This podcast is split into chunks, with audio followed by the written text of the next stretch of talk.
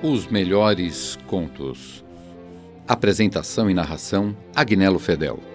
Edição: Paulo Henrique de Oliveira.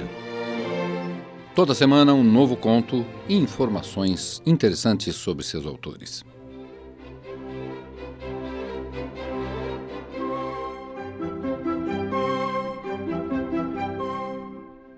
Donatien Alphonse François de Sade, o Marquês de Sade, nasceu em Paris a 2 de junho de 1740 e morreu em Saint-Maurice a 2 de dezembro de 1814. Sade foi um aristocrata francês e escritor libertino, e muitas de suas obras foram escritas enquanto estava na prisão da Bastilha, encarcerado diversas vezes, inclusive por Napoleão Bonaparte. É de seu nome que surge o termo médico sadismo, que define a perversão sexual de ter prazer na dor física ou moral do parceiro ou parceiros. Foi perseguido tanto pela monarquia como pelos revolucionários vitoriosos de 1789 e depois por Napoleão. Além de escritor e dramaturgo, foi também filósofo de ideias originais, baseadas no materialismo do século das luzes e dos enciclopedistas. Lido enquanto teoria filosófica, o romance de Sade oferece um sistema de pensamento que desafia a concepção de mundo proposta pelos dois principais campos filosóficos no contexto da França pré-republicana, o religioso e o racionalista. Sade era adepto do ateísmo e era caracterizado por fazer apologia ao crime, já que enfrentar a religião na época era um crime e as afrontas à religião dominante, sendo por isso um dos principais autores libertinos, na concepção moderna do termo.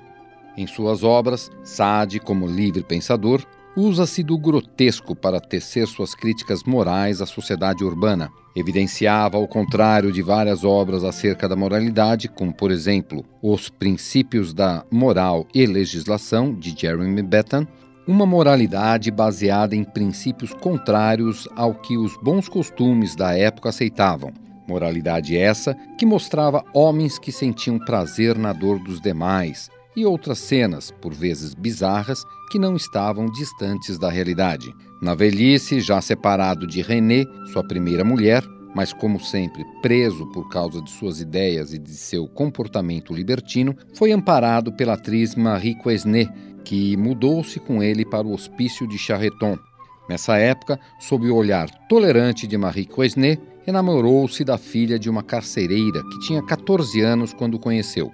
Todos esses fatos estão rigorosamente documentados por Gilbert Lely, o mais importante biógrafo de Sade, compilador de suas cartas e autor do clássico Vida do Marquês de Sade.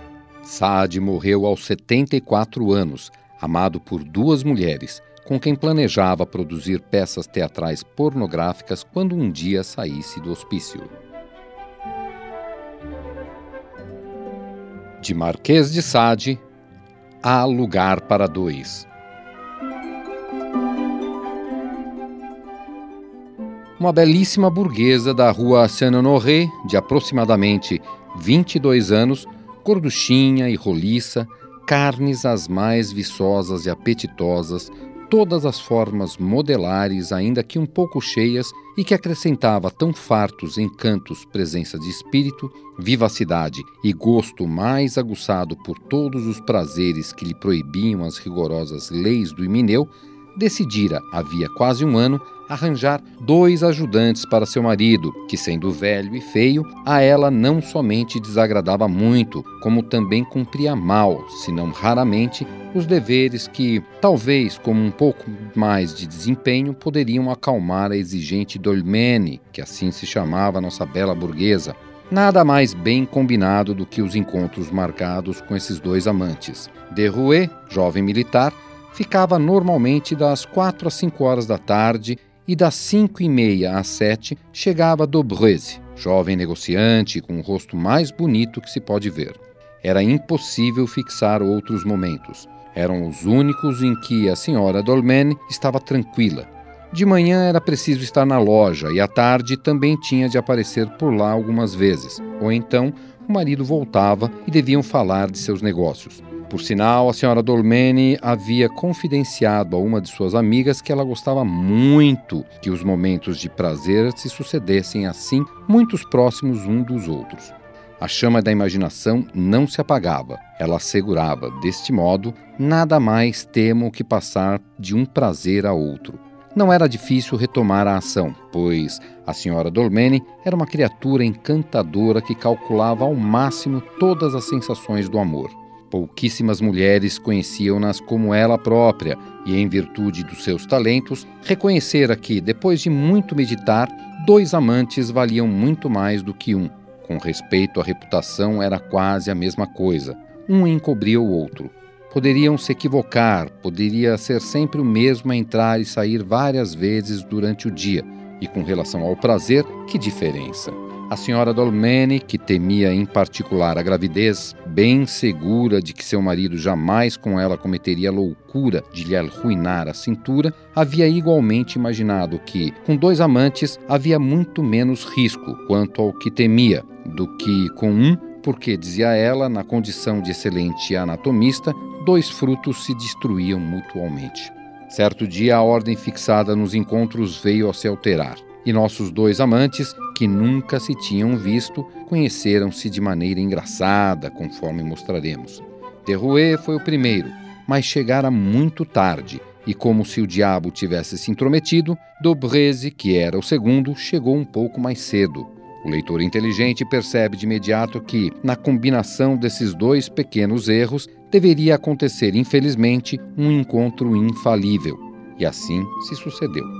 Porém, mencionaremos como isso se deu e, se possível, ocuparemos-nos desse assunto com toda a decência e moderação que tal assunto já por si muito licencioso exige. Por obra de um capricho bastante bizarro, mas tão comum entre os homens, nosso jovem militar, cansado do papel de amante, quis por uns momentos representar o da amante. Em lugar de ser amorosamente abraçado por sua divindade, quis, por sua vez, abraçá-la em resumo, o que está embaixo coloca-o em cima, e por essa inversão de posição, inclinada sobre o altar onde normalmente se oferecia o sacrifício, era a senhora Dolmene que, nua como a Vênus Calipígia e encontrando-se estendida sobre seu amante, apresentava, diante da porta do quarto onde se celebravam os mistérios, o que os gregos adoravam com devoção na estátua que acabamos de mencionar, essa parte muito bela que, em suma, sem sair à procura de exemplos tão remotos, encontra tantos adoradores em Paris. Tal era a atitude quando Dobreze, acostumado a entrar sem dificuldade, chega cantarolando e vê por um ângulo que uma mulher verdadeiramente honesta não deve, segundo dizem, jamais mostrar. O que teria causado grande prazer a muitas pessoas fez com que Dobreze recuasse. O que vejo? exclamou.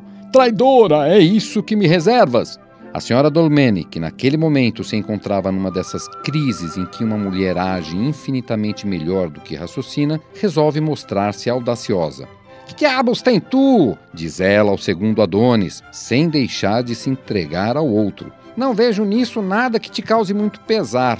Não nos perturbes, meu amigo, e contenta-te com o que te resta. Como bem podes notar, há lugar para dois. Dobreze, não conseguindo deixar de rir-se do sangue frio de sua amante, pensou que o mais simples era seguir o conselho dela. Não se fez de rogado. E dizem que os três lucraram muito com isso. Vocês ouviram Há Lugar para Dois, do Marquês de Sade.